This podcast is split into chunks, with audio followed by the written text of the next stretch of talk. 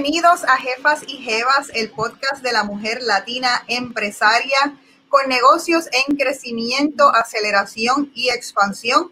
Entrevistamos a líderes y mujeres en su industria para conocer un poco sobre ese behind the scenes que se da en los negocios y las implicaciones que tiene tener una empresa.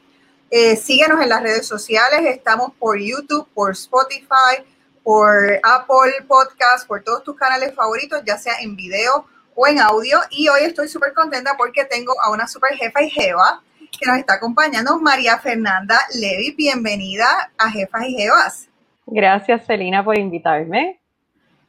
Yo sé que tú haces este, este trabajo fenomenal de destacar el, el trabajo de mujeres empresarias. Te apoyo, te admiro por hacerlo y, y gracias por invitarme pues yo muy contenta de poder entrevistar a mujeres que, que llevan sus negocios y sus carreras eh, día a día eh, y con ellas podemos aprender eh, de, sus, de sus historias de éxito, de sus errores, de todo su proceso, que cada una es un mundo diferente y tiene lecciones diferentes.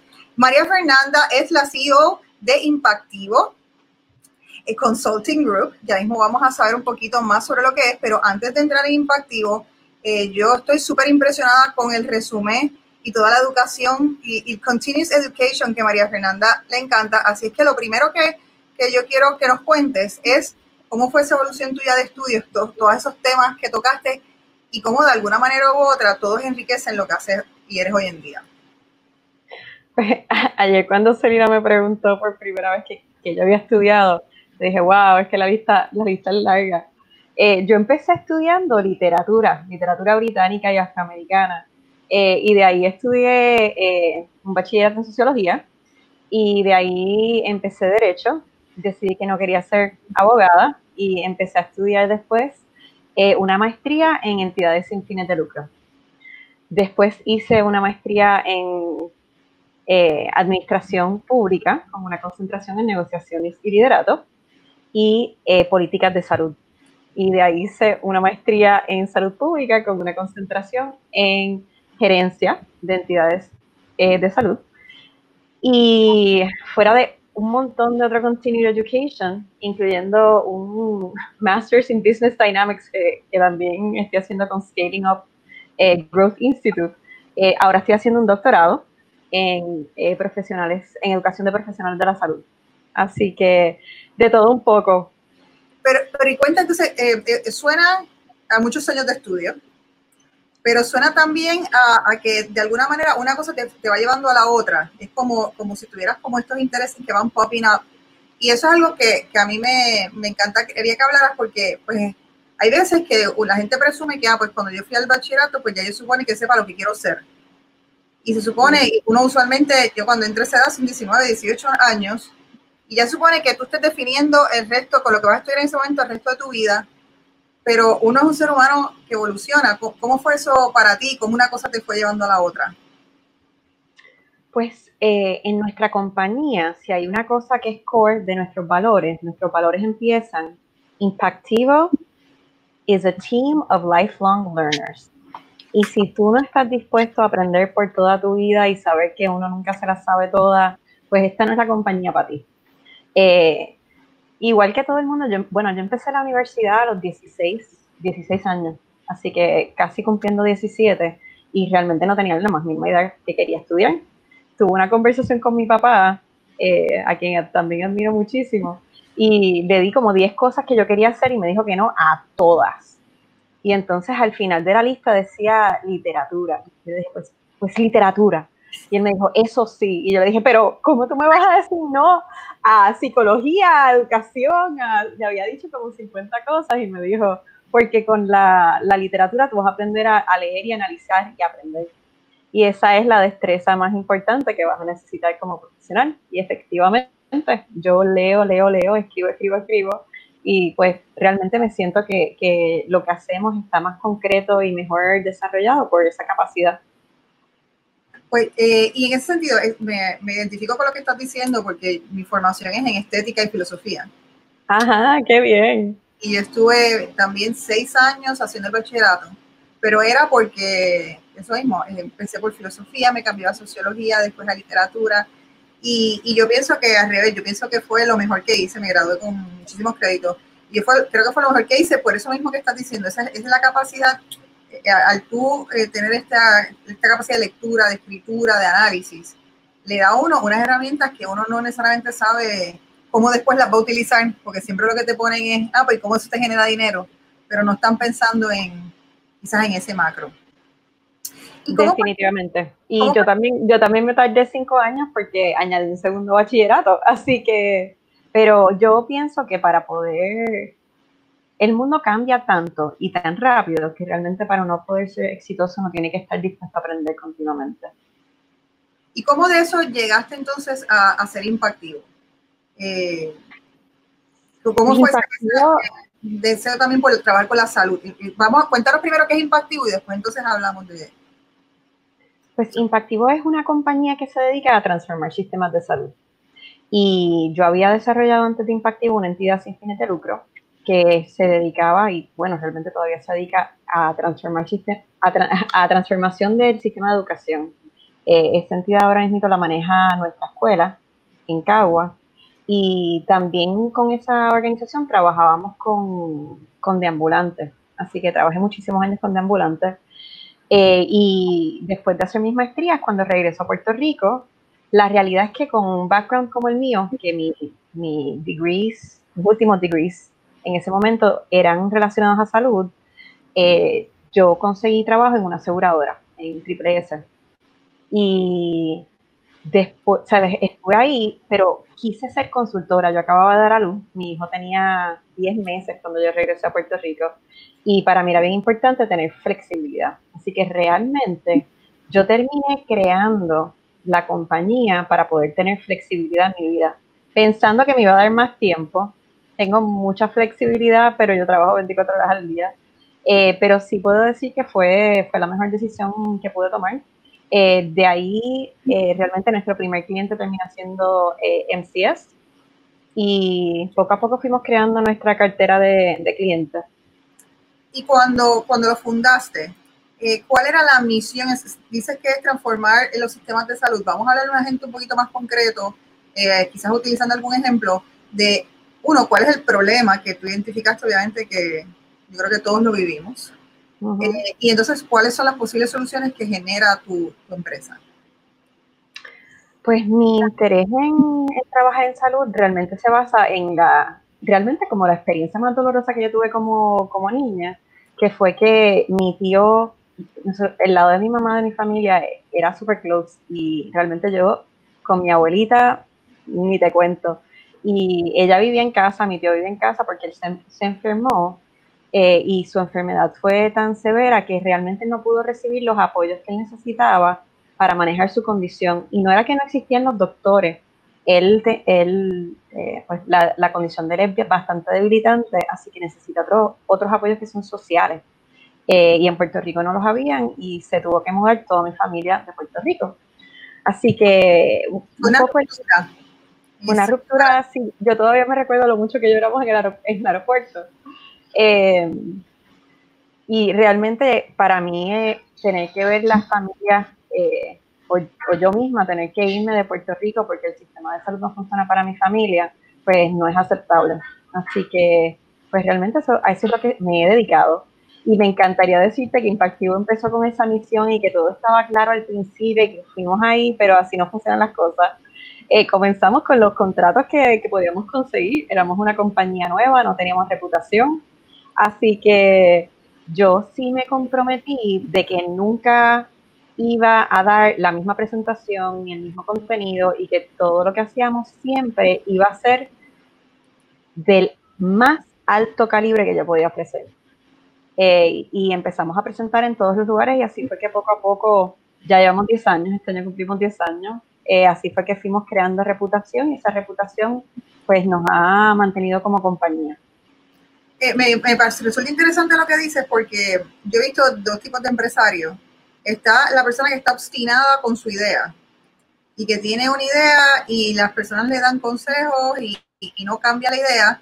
Y está el que está precisamente ávido mirando hacia dónde va el mercado o, hacia dónde va, qué es lo que está pidiendo sus clientes versus lo que quiere hacer también y lo va llevando. ¿Cómo, fue que tú misma, eso que tú dices, cómo, cómo fuiste creando ese path? Pues el propósito, la compañía se llama Impactivo, que quiere decir impacto positivo. Así que el propósito de la compañía ha variado muy poco. Desde el principio, eh, nosotros teníamos tres áreas. Una es salud, la otra es educación y la otra es desarrollo económico. Y realmente es que para que las personas tengan buena salud, tienen que tener un empleo que cree su sustento, tienen que tener una educación que les haga tener las habilidades para mantenerse saludables, así que lo vemos como un conjunto. Como compañía, realmente nuestro enfoque es transformar el sistema de salud, pero nuestra perspectiva es bastante holística, ¿verdad? Trabajar con esa persona para que se mantenga saludable. Eh, y tenemos un expertise, yo te diría, bastante único en lo que es el sistema de salud, los flujos de fondos. Nuestro peritaje técnico es top notch. Eh, y pues para lograr el impacto que queremos, el propósito que queremos, tenemos que escuchar lo que está pasando. Eh, vamos a darte un ejemplo súper concreto. Estamos en el medio de una pandemia. ¿Qué pensaría uno si uno estuviera trabajando con una idea hipotéticamente? Bueno, que eh, las entidades de salud tienen que estar abarrotadas, les tiene que ir súper bien. Si yo no tuviese la oreja y el conocimiento íntimo y la relación con mis clientes y yo no los estuviera escuchando, yo no tendría la información para saber que efectivamente han bajado las visitas de los pacientes. Y eso es lo que rige el modelo económico de muchas de, de las facilidades de salud. Así que económicamente se están viendo afectadas. Así que ese proceso de tú escuchar al cliente y tener datos y tomar decisiones basados en la realidad es fundamental para el desarrollo de, de cualquier negocio. No es la idea, es lo que uno quiere lograr. Por lo menos eso es lo que ha sido nuestra experiencia.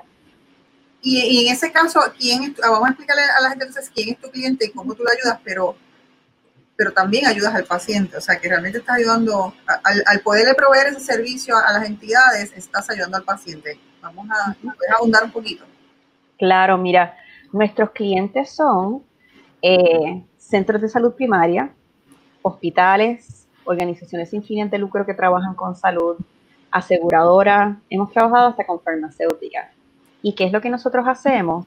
Nosotros empoderamos a los equipos con datos y evidencia para poder, y nuestro expertise es en la implementación de prácticas basadas en evidencia o cosas que funcionan, eh, para mantener a la gente saludable, a los pacientes saludables, y cómo financiarlo. Así que conocemos también el marco federal sumamente bien, ayudamos a escribir propuestas. Ya hemos conseguido más de 135 millones de dólares en propuestas federales para diferentes entidades en Puerto Rico. Y a eso en eso nos especializamos. Nosotros decimos, we have the data, we know what works, eh, and we're your practice transformation partner. Ayer estábamos hablando de lo que es un sistema de salud anclado en que el paciente esté saludable. Y eso es algo que en Estados Unidos y obviamente Puerto Rico siendo parte de Estados Unidos, necesariamente es uso y costumbre. Sé que estás aportando a que eso se transforme, pero vamos a explicarle, yo creo que debemos explicarle a la gente un poco qué es eso, cómo compara con otros modelos europeos y, qué es entonces lo que tú quieres eh, impulsar con, con, esta data que, y, este sistema un poquito más inclusivo. Pues eh, excelente pregunta. Nuestro, nuestro enfoque es y si ves nuestro tagline, es patient-centered. Nosotros nos centramos en las necesidades del paciente. Nosotros somos la primera y única entidad en Puerto Rico que ha recibido funding del Patient Centered Outcomes Research Institute, que es una agencia federal para hacer investigación sobre las necesidades y lo que necesitan los pacientes. Nos dedicamos a hacer estudios de comunidad eh, para ver cuáles son las necesidades de los pacientes y a nivel de organizaciones de salud también eh, hacemos muchos assessments con sus datos para decirte más. Ahora mismo, si entras a nuestro, nuestra página de Facebook, puedes entrar a una encuesta que tenemos abierta. Somos la única entidad en Puerto Rico que está viendo qué está pasando con el tema de telesalud. Y tenemos una encuesta que ya salió en abril. el informe como tal eh, va a estar en nuestra página de internet esta semana explicando qué es lo que está pasando con los pacientes, cuántos están usando telesalud, si tienen acceso, qué tipo de celular tienen, porque para tú desarrollar estrategias que van a mantener a la gente saludable, tienes que saber dónde están. Y a todo el mundo no se le puede tratar igual. la manera en que tú trabajas con alguien como tú y como yo, que tiene acceso libre a un celular y a tecnología, es muy diferente a una persona, vamos a decir, que tiene 75 años, vive sola, tiene eh, limitaciones en transportación y necesitamos asegurarnos que el sistema se estructure y que los profesionales de la salud tengan el apoyo para poder eh, proveer todas esas, esas necesidades. Sí, eh, eh, tú dijiste ahorita algo importante, que no, no te quise interrumpir, pero yo creo que vuelvo a conectar, y es que dijiste que tenés que tener el, el, oído en tierra para saber que, tus, que los hospitales a lo mejor, a, en contra de lo que uno pensaría, no están recibiendo gente. Y eso no solamente tiene un impacto sobre el hospital o sobre los doctores, eso tiene un impacto sobre la salud porque eso no significa que la gente no se esté enfermando. Significa que la gente tiene miedo y no se hace a lo mejor o chequeos rutinarios o seguimiento. Entonces, eso que estás diciendo, eh, de ese assessment que estás haciendo también con la telemedicina, eh, hay gente que no tiene acceso, no hay sistema de transporte eh, colectivo ahora mismo funcionando. Eh, o sea, existen ciertas implicaciones que puede tener sobre la salud general del, del pueblo. Eh, así es que de alguna manera tú, eh, eso es, es, parte de lo que tú tratas, de la data que tratas de sacar para generar cambio. Completamente. Para decirte más, la mortalidad no relacionada a COVID ha aumentado significativamente desde que empezó la pandemia en Puerto Rico. Ya el Centers for Disease Control ha proveído la data y lo que está pasando es que la gente que estaba enferma se está perpetuando su, su condición porque no, por miedo o por las razones que sean, a lo mejor es que su proveedor tampoco está proveyendo los servicios de la manera en que lo, lo, recibían previamente. Y ahora con todas las restricciones adicionales relacionadas al manejo del riesgo del COVID, pues no puedes tener gente en la sala de espera. Así que ha cambiado el sistema significativamente y por eso es que Impactivo levanta datos sobre los pacientes para poder entonces desarrollar las estrategias que, que funcionan. Tenemos, para decirte más, el Harvard Medical School eh, Primary Care Blog acaba de publicar un artículo que nosotros escribimos sobre cómo tú usar data de los pacientes para transformar los modelos de cuidado primario ante el COVID-19. Que, que es, algo sumamente eh, pertinente. Uh -huh. eh, te quería preguntar, en términos de la empresa, que esto es algo que a mí siempre me gusta conversar, llevas 10 años, eh, y yo siempre eh, le digo que muy pocas empresas, la historia de la empresa es una historia en ascendente, en un, eh, es ascendente constantemente. Eh, hay momentos eh, históricos importantes desde que te definen de que es que diste, fuiste al otro paso, que ya tienes una estabilidad eh, me hablaste de que algún momento definitorio para ti quizás se fue alrededor de Huracán María, pero también me hablaste que han habido momentos en que donde no necesariamente eh, la compañía va como uno piensa y cree. ¿Y cuál es tu visión sobre eso cuando eso pasó? O sea, ¿cómo es que tú confías en el proyecto? Y, fuiste, eh, eh, seguiste en él hasta que evidentemente entonces después hubo un cambio y te dijiste, ahora sí, entonces estamos en el track que yo quiero. Pues eh, estábamos hablando de esto porque pues una de las cosas que, que a Salina le gusta siempre eh, resaltar es como un fracaso. Y entonces le digo, mano, es que yo no te diría que hemos tenido como ningún fracaso. Tenemos un montón de fracasos pequeñitos, porque le estaba diciendo a Salina que nuestra filosofía es fail, eh, fail quickly. ¿Qué quiere decir eso? Nosotros somos una organización que se basa en datos. Cuando nosotros tomamos decisiones, nosotros no dejamos, ¿verdad? Nosotros tomamos la decisión, pero tiene un margen. Y la decisión, pues de aquí hasta aquí nos movemos de una manera. Y esto es mucho de lo que trabajamos con nuestros clientes. Para decirles más, eh, nuestro eh, producto de Act on Health, que es un producto de planificación estratégica que trabajamos con, con los clientes basados en, en datos, eh, ahora con la pandemia lo que hemos hecho es acelerar los ciclos de planificación, porque sobre todo cuando hay mucha incertidumbre, tú necesitas tener y poder validar las estrategias que estás haciendo. Es como cuando alguien escala una montaña, ¿sabes que están esta gente que hacen freebasing, que no usan ningún tipo de, de, de ningún agarre, se van por sus manos?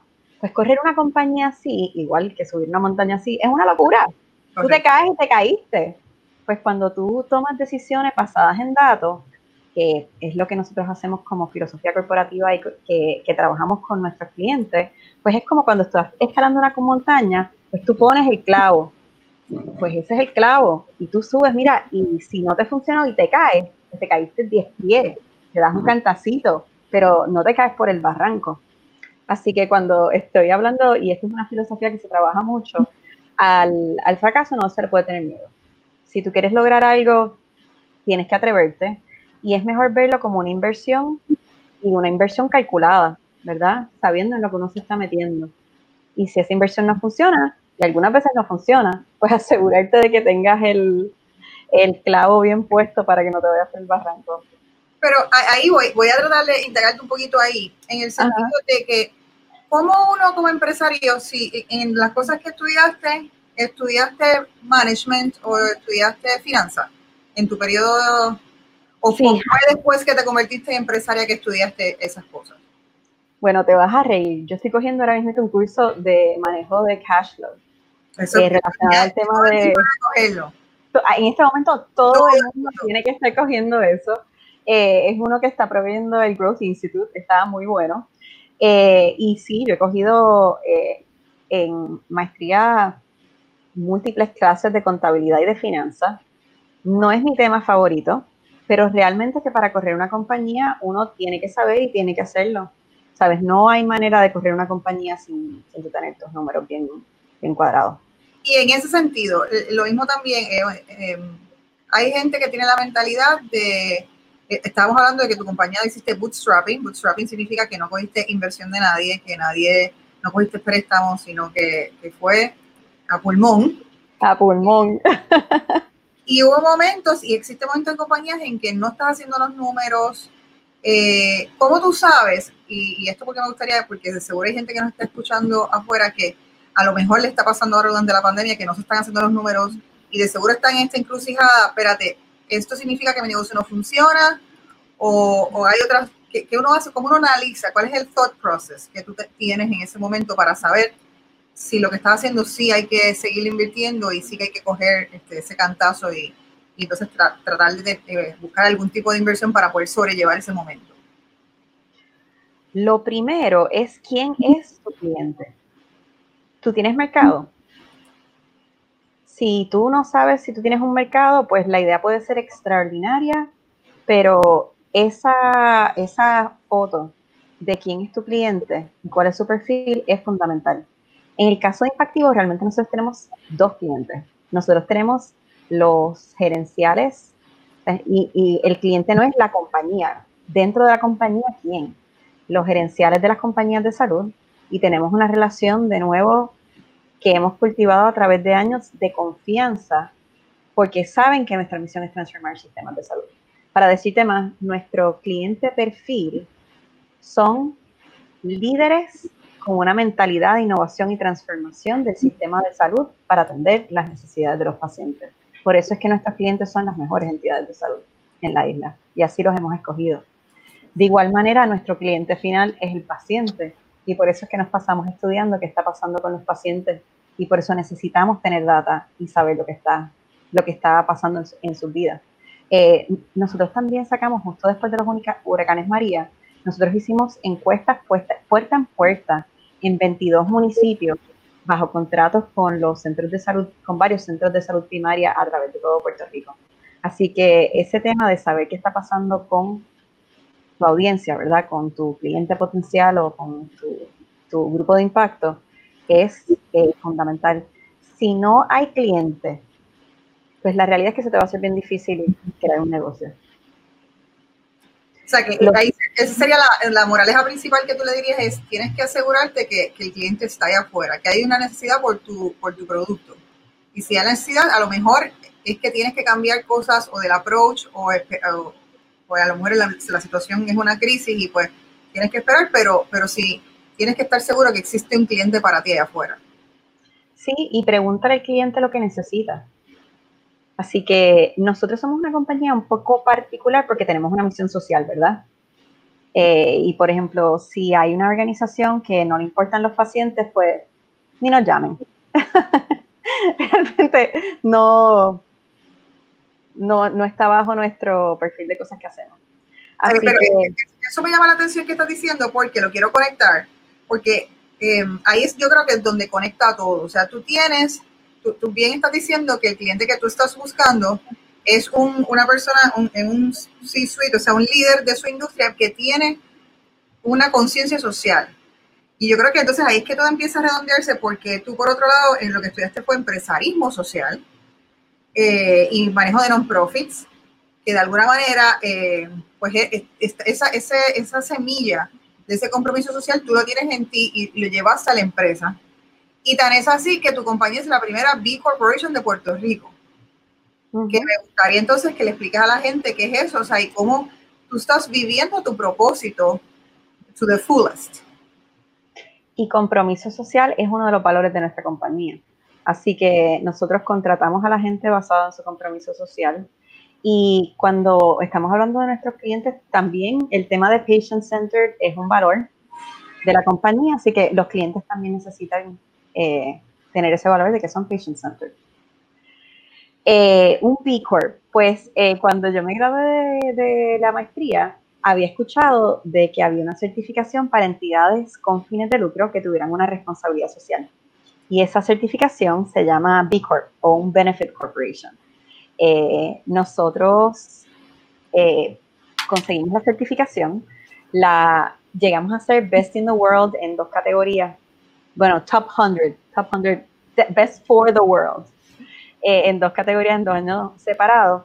La realidad es que mantener la certificación ha sido un poco difícil y después de los huracanes no la hemos retomado, pero tenemos planes de retomarlo. ¿Pero qué significa eso? ¿Le puedes explicar a la gente que no necesariamente, o sea, qué, qué implicaciones tienen en el day-to-day -day que tienes que hacer para, para, poder cualificar?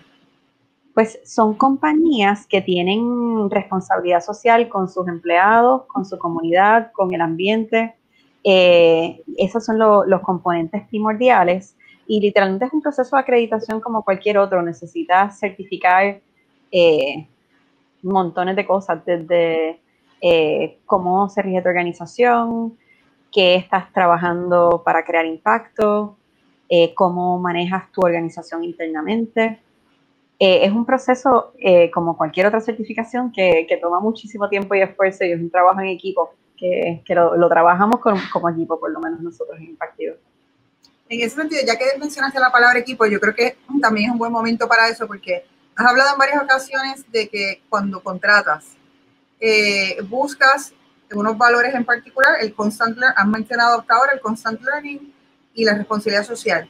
Eh, este es un tema que yo, yo en particular recién aprendí este año eh, y yo creo que la, la idea de, y gracias también al programa de yo, la idea de que uno contrata también por valores, de que eh, es, y eso se ha convertido como en un norte nuevo que me encantaría que le hablaras a la gente porque creo que, que es algo que, que, las personas deben entender, o sea, que la contratación, incluso he tenido conversaciones con personas de recursos humanos que contratan gente y le trato de explicar esto y no les cuadra, como que ellos están en su track de, ah, no, pues yo te voy a contratar, ¿qué es lo que necesito? Los requirements que necesitas.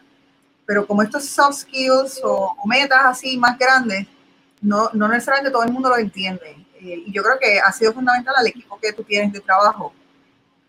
Y yo tengo que decir que gracias y estoy súper orgullosa del equipo que hemos montado. Tenemos una cultura sobre la cual eh, y, lo, y lo vemos, lo vimos en los huracanes, pero ahora con la pandemia lo hemos visto como 10 veces agrandado.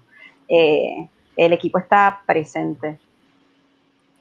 El tema de, contratar por valores, yo también lo, lo, aprendí a través de, del modelo de Scaling Up. Y usualmente las organizaciones hablan de valores y dicen como una palabra, ¿verdad? Nosotros somos Compromiso, exactamente. Eh, pues nuestros valores empiezan con We are a team of lifelong learners y terminan con We make connections that catalyze change.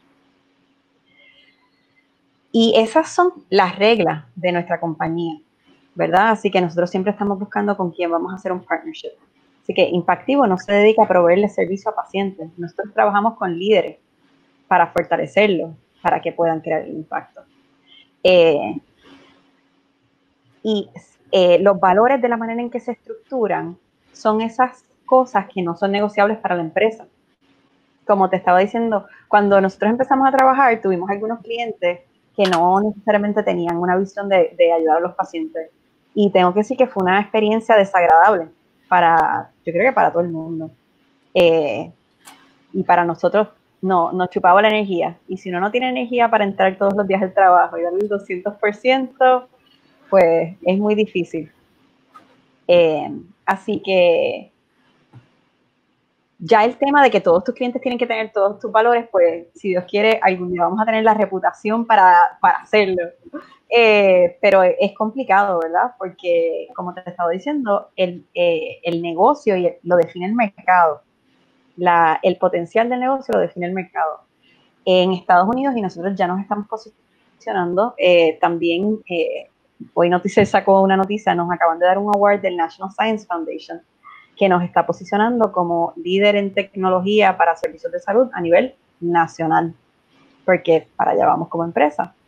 Eh, así que nuestro mercado realmente no es solamente Puerto Rico. Sabemos que en Puerto Rico hay un grupo y nosotros estamos trabajando al 200% para transformar este sistema de salud, pero nuestra misión es global. Eh, así que, ¿cómo uno trabaja este tema de contratación basado en valores? La realidad es que yo uno trabaja bien con la gente que comparte sus valores. Es, algo que después de que uno lo implementa, es bastante sencillo. Uno puede estar peleándose con alguien que tiene a lo mejor, que sabe sumar dos más dos todo el día y te chupa la energía y llegas a tu casa infeliz. O las destrezas realmente uno las puede enseñar. La actitud y los valores es un poquito más difícil.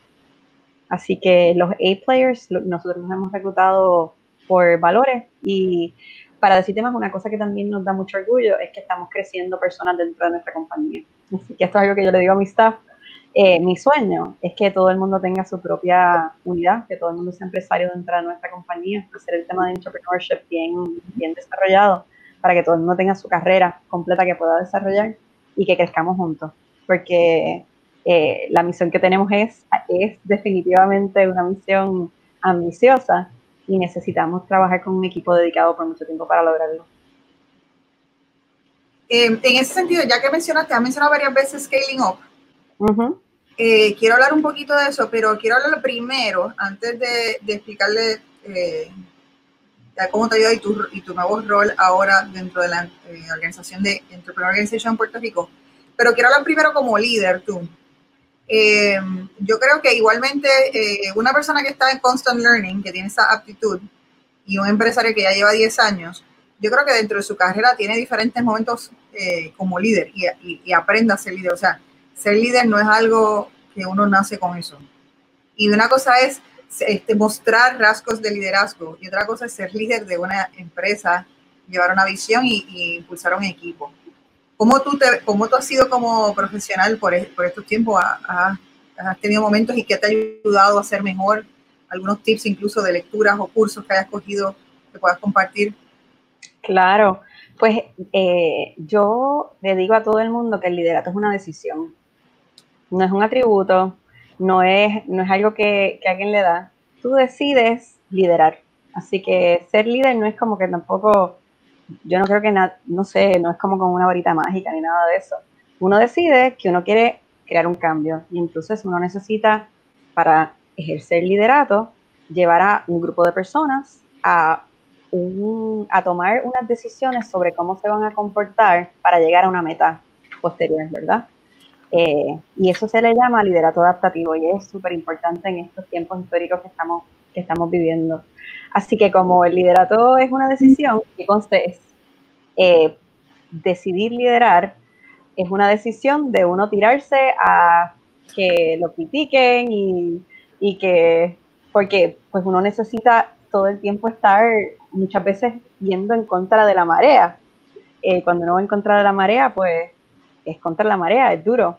Eh, pero sí hay un montón de programas, lecturas que, que yo por lo menos he hecho, mi gurú de, de liderato favorito es Ron Heifetz, que está en el Harvard School of eh, Kennedy School of Government. Eh, yo realmente estudié con él presencialmente y después tuve el honor de ser teaching assistant del curso. Y su libro tiene varios libros. Tiene Leadership on the Line, Leadership Without Easy Answers, Eh, and leadership can be taught, que yo creo que es posiblemente el más aburrido de todos. Si quieres uno divertido es Leadership on the Line, pero Leadership can be taught es el concepto, y él lo explica en su, en su curso, de que el liderato no es una característica innata, es un, pues, unas destrezas que se le pueden enseñar a las personas para que, para que puedan maniobrar en un ambiente de incertidumbre. Y, entonces, ¿eso tú lo habías estudiado y habías podido tener esa oportunidad de estar con él antes de tener la empresa o fue en el proceso ya de que, que ya te habías convertido en empresaria? Fue antes de crear la empresa. El último libro se escribió después de crear la empresa. Em, y eh, sí, fue antes, mayormente. O sea, y en ese sentido, ¿crees que ha habido una evolución en ti como líder en estos años o crees que ya tenías las herramientas al, al haber tenido esa gran oportunidad? Bueno, una cosa es tú enseñarlo. Bienvenido al mundo real. Y otra cosa es implementarlo. Y yo les tengo que decir que, por ejemplo, yo he cometido mil errores con, con el equipo y cómo, cómo, hemos trabajado. Siempre he tenido un, un, nivel, yo creo que de honestidad, que es otro de nuestros valores organizacionales, bastante grande. Así que cuando yo meto la pata, trato de, de tomar responsabilidad siempre cuando me lo dejan saber eh, y por eso es que honestidad es importante porque todo el mundo tiene que tenerla para que todos podamos reconocer cuando eso pasa. Eh, y uno sigue tratando e implementando y cada vez esas destrezas pues te van cultivando. Por lo menos yo creo que mi equipo puede decir que estoy un poco mejor ahora de lo que estaba hace unos años atrás. Sí, yo genuinamente creo que es un proceso constante y, y lo, lo, bueno es la, estar autoconsciente de eso. Uh porque si uno no está autoconsciente, no, no va a poder eh, mejorar e improve. Y yo creo que ese líder no es algo que, ah, yo lo aprendí y ya me quedé ahí, estos son los aprendizajes, o sea, y sobre todo cuando las generaciones van cambiando y uno tiene un mix generacional cada vez más grande en las empresas. O sea, uno tiene que poder liderar para diferentes generaciones. ¿Eso ha sido un reto para ti o, eso, en, en de tu empresa, que sé que no hemos mencionado, pero que es en su mayoría, eh, está, hay, hay, un gran peso en personal de mujeres. Eh, pero en de generaciones, eh, has tenido diferentes generaciones y, has visto formas diferentes de trabajar. Pues nuestro, nuestro equipo es, hasta recientemente, la persona mayor eh, tenía 43, era yo. Habíamos dos que tenemos 43. Así que era un equipo bastante joven. Ahora tenemos un poquito, o sea, ya, ya llegamos casi hasta los 60. pero siempre hemos tenido mentores que son mayores. Así que hay personas como Rosario González y David Rosenblum a las que yo siempre les voy a ser agradecida. Son personas que ya están, ¿saben?, en un, en una, en un nivel de, de, mentoría mucho más avanzado, eh, pero muchos de nuestros staff son millennials y a mí me encanta el corazón de los millennials. Así que, eh, y yo no sé si es que son millennials, pero yo por lo menos eh, veo en la gente joven en nuestro equipo tanto potencial y tantas ganas de hacer y tanta entrega a lo que hacen que me lo disfruto. Así que sí, siempre hay, hay diferentes maneras de hacer las cosas, ¿verdad? Y diferentes culturas, pero es con todo el mundo, porque depende de cuál ha sido tu trayectoria, viniste de una compañía grande, de una compañía pequeña, vienes directo de la escuela. Así que sí, hay mucho, eh, lo puse en, un post que hice recientemente, eh, la cultura, así que culture eats planning for lunch, so plan for good culture. Y trabajar cultura es un tema que, que toma bastante esfuerzo, no pasa, no pasa sin dedicación. Bueno, y entonces vamos a pasar al tema del Entrepreneur Organization, en el que estás hablando de Scaling Up. Has mencionado eso en varias ocasiones. Eh, vamos a contarle un poquito a la gente qué es Scaling Up, cómo te ha ayudado y entonces tú ahora tu nuevo rol dentro de, de EO. Pues eh, EO es Entrepreneurs Organization. El capítulo de Puerto Rico yo creo que tiene ya cinco años y yo entré hace un poquito, yo creo que fue hace tres años.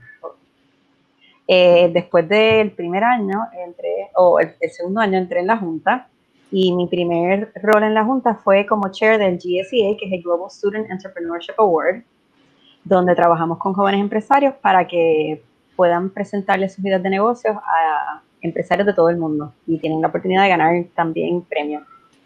Eh, y esto ha sido una experiencia fantástica. Eh, como parte de ello, conocí el trabajo de Vern Harnish y de Scaling Up. Vern Harnish estudió las empresas de los Rockefellers y también es el fundador de Entrepreneurs Organization. Y pues ha codificado toda esa sabiduría de los Rockefellers en varios libros. El último es Scaling Up y ha desarrollado también unos cursos sobre cómo implementar esa metodología. Y es una metodología para acoger a las organizaciones que están en proceso de, desarrollo y llevarlas a poder sostener crecimiento. Y mucho eso se, se basa en desarrollar disciplinas, disciplinas sobre tu estrategia, así que cuál es tu client o market product fit, ¿verdad? Eh, número dos, eh, cuál es tu estrategia de, de, reclutamiento, cómo tú cultivas a tu gente. Eh, número tres, cómo ejecutas, ¿verdad? ¿Cuáles son tus disciplinas de ejecución, tus ritmos de reuniones, tus procesos, tus scoreboards, tus KPIs? Y último, cómo manejas el cash. Y esa metodología en Puerto Rico, desde el año pasado, se le ofrece a empresarios entre 250 mil de ingresos y un millón para que sobrepasen el, el, el, millón de dólares en venta. Puerto Rico necesita desarrollo económico y es bien importante. Y ese grupo se llama Accelerators, el EO Accelerators Program, del cual Selina es, es parte. Eh, y este año acepté ser el EO Accelerator Chair. Así que estoy desde ayer dirigiendo el, eh, el, el, chair. Todo esto se hace voluntariamente. Todo el trabajo es voluntario. Eh, y vienen recursos desde de internacionales para enseñar y trabajar e implementar Scaling Up en las organizaciones. Tú puedes hablar mucho más de Scaling Up que yo, ¿verdad? ¿Cómo te va? Yo soy, yo digo que ya esto es un culto y que yo ya formé el primer culto ever que formo parte. Así que cualquier persona que quiera dejar su negocio, y aunque esté en más de un millón, creo que el, formato y la metodología ayuda muchísimo. Eso era lo que te quería eh, preguntar precisamente, eh, porque la metodología de Scaling Up la puede hacer personas estando en el Accelerator o miembros de la, de la, organización. Eh, que hacerla con el equipo, porque es de las cosas más importantes, o sea, que cómo tú la llevas a tu equipo de trabajo y todo el mundo entonces se compromete y empiezas a ver los cambios. yo sé que tú llevas ya un, tiempo eh, tratando de implementar, o sea, desde que conociste esa iniciativa, empezar a implementarla. Eh, ¿Cómo te ha funcionado a ti? ¿Cómo has visto cambios? Es de la noche a la mañana, porque yo soy una desesperada y yo lo quiero hacer de la noche a la mañana y, wow, es frustro. Nada que ver. Eh, Así que Scaling Up se diseñó porque en las investigaciones que hace Vern a nivel de todo Estados Unidos y todas las corporaciones, hay algo que él le llama los eh, Valleys of Death. Y si tú ves el crecimiento de las compañías, pues están las organizaciones que llegan hasta 250 mil y después hay un valley, ¿verdad? Hay bien pocas organizaciones de 250 mil a un millón y de pronto está el millón y de pronto ese millón llega como a dos y de pronto hay otro Valley of, eh, Death y después ves las de 10 millones. Y esos valleys son capacidades que son difíciles de desarrollar. Que, se que son las capacidades que tienen que ver con estas disciplinas. Así que, eh, por ejemplo, el equipo gerencial, ¿verdad? Los roles que necesitas para crecer a tu compañía hasta el millón son bien diferentes de los que necesitas para crecer del millón a los 10 millones. Y como dice Serena, yo soy una desesperada. Eh, yo me leí el libro y yo dije, ok, equipo en una sesión de dos o tres días, eran dos días y medio. Vamos a hacer esto completo. A ti te toca capítulo 1, a ti te toca capítulo 2, a ti te toca capítulo 3, y mis se tienen que estar riendo escuchando esto. Eh, mano, y pues obviamente no lo logramos. Así que fui a donde Jorge Luis Rodríguez, que es el presidente de PASIV, que ha implementado esta metodología muy exitosamente y su compañía es súper exitosa, o sea, es internacional. Eh, y le digo, ¿cómo tú hiciste esto? Hice una sesión de tres días y, no. Y se rió y me dijo, a mí me tomó tres años. Eh, y yo dije, ah, wow, pues si a Jorge Luis le tomó tres años, esto hay que cogerlo con calma. Y efectivamente es como pintar un cuadro. Cuando uno pinta un cuadro, uno no hace el ojo perfecto y después la nariz, después la boca uno primero hace un wash, ¿verdad? Así corres el proceso completo y te queda todo como dónde van las partes. Después le das una segunda capa y una tercera capa y vas profundizando sobre cada uno de los conceptos. Por eso es que la metodología funciona bien para una organización pequeña o grande, porque tiene otras dimensiones de profundidad. Pero hay que tener disciplina, la disciplina para hacerla y para la paciencia. Eh, sí, para, los Pero creo que por lo menos ya todo el mundo en nuestro equipo eh, está bastante entusiasmado, ya todo el mundo sabe hacer sus one-page strategic plans individuales y están proponiendo cosas. Es una maravilla y de verdad es un proceso bien bonito porque también es el proceso a través del cual tú le das más herramientas a tu equipo para poder funcionar y alinear. Yo estoy bien contenta. Así que, y, y orgullosa de ser la chair de Accelerator de este año. Está súper interesante, yo estoy súper contenta de ser parte y primero decía como, wow, qué, qué, pena que me tocó este año del coronavirus estar en, en el Accelerator, pero después dije que no, creo que fue lo mejor que me pudo haber pasado y entro el año que viene también y, y, yo creo que la red que tienes no solamente de los procesos, sino de también la red de, de grupo y el peer learning, creo que son súper importantes para cualquier empresario, o sea, esas son cosas que ya sea e, e, esta plataforma u otras plataformas que existen, la idea de que tú puedas conversar con otros empresarios es algo que a veces pues, dicen, no, el empresario está solo. Eh, y entonces poder conversar con otras personas, para mí el eye opening es que los problemas que yo tengo los tienen todos los empresarios. O sea, no estás solo, le pasa a todo el mundo, no te ahogues en un vaso de agua, vas a bregar con la situación y todo va a estar bien. Es bueno tener muchos amigos empresarios. María Fernanda, ya se nos está acabando el tiempo, pero yo no me quiero ir antes sin hacerte unas preguntitas que se llaman los rituales, que son unas preguntitas rápidas para conocer un poquito sobre cómo es tu vida, qué haces, qué te gustan. Así que por aquí voy. ¿Te consideras extrovertida o introvertida? Introvertida. ¿Qué superpoder quisieras tener? Eh, ¿Cómo es que se llama eso cuando uno se muta? El como camuflaje. No, no, cuando, cuando tú te puedes como que, tú puedes tener muchos de ti en oh, diferentes lugares. Ya, ya, exacto, eso sí, exacto, se duplica. Hay par de superheroes que hacen eso. ¿Cuál ha sido el mejor consejo que te han dado en la vida? Eh, el mejor consejo que me han dado en la vida fue Gloria Vaquero, y me dijo, tú asegúrate de que tu hijo esté bien y el resto de tu vida va a fluir. ¿Cuál es tu comida favorita? Helado. ¿De qué sabor? Eh, cualquiera. si pudiera. bueno, eh, eh, me encanta el Cherry Garcia. Ah, de verdad. Sí, o el New York, o el New York Chocolate Crunch, el, el Fudge Crunch. De Ben Jerry's. De Ben Jerry's. Si pudieras ir a una ciudad, a la misma ciudad todos los años, ¿qué ciudad fuese? New Paltz, New York. ¿Cuánto tiempo inviertes diariamente en las redes sociales? Trato de hacer lo mínimo posible. ¿Qué es para ti la definición de un domingo feliz? Ah, wow. Eh, yoguita por la mañana, eh, una actividad fuera con mi hijo y de verdad, eso. ¿Cuál es tu color favorito?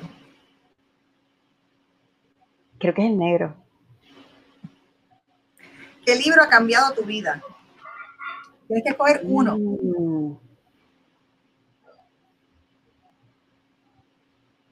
Wow, tú no has visto mi casa. Pero vamos a decir que si tuviera que escoger uno hoy, vamos a seguir con el mismo tema y vámonos con Scaling Up. Sí, eh, anuncio no pagado para Si no tuvieses este negocio, ¿a qué te dedicarías? Eh, a contribuir de alguna manera, a lo mejor sería autora de libros que trabajan en este tema. de seguro eso. Sí. Eh, ¿Piensas en el retiro y qué harías cuando te retiraras? Eh, escribir y viajar. Muchísimas gracias, María Fernanda, por tu tiempo, por haber accedido a la entrevista. Ha sido súper insightful. Espero que te la hayas disfrutado. Mil gracias por esto y sigue, sigue haciendo este trabajo un, tema que, creo que es importante, eh, el empresarismo es una manera de crear igualdad económica social. Así que en la capacidad en que más mujeres asumamos el rol de ser empresarias, yo creo que más podemos ayudar a, eliminar desigualdades en nuestra sociedad. Que gracias por lo que hacen. Y eh, eh, de, hecho, esa es una de las razones por las que, por las que lo hacemos también, porque para mí el tema de la independencia económica en la mujer también es una materia de equidad de género. Eh, cuando somos iguales frente a nuestros compañeros, nosotros podemos exigir lo mismo, estamos en todo y no nos sentimos que estamos ni por debajo, ni inseguras, ni débiles. Así que esa también es una de las razones por las que lo hacemos. queremos exponer historias de, de éxito, historias que son éxitos y que son duros, pero, pero son éxitos y son bien fulfilling, así que te agradezco. Eh, eres un excelente role model, así que yo también quiero aprender mucho de todos esos sistemas que tú tienes estructurados y, quiero visitar tu, tu, biblioteca también para compartir eso contigo. Ah, confianza. Pero siempre estamos en desarrollo y siempre estamos mejorando, así que todos los sistemas que tengas tú también queremos verlos para aprender.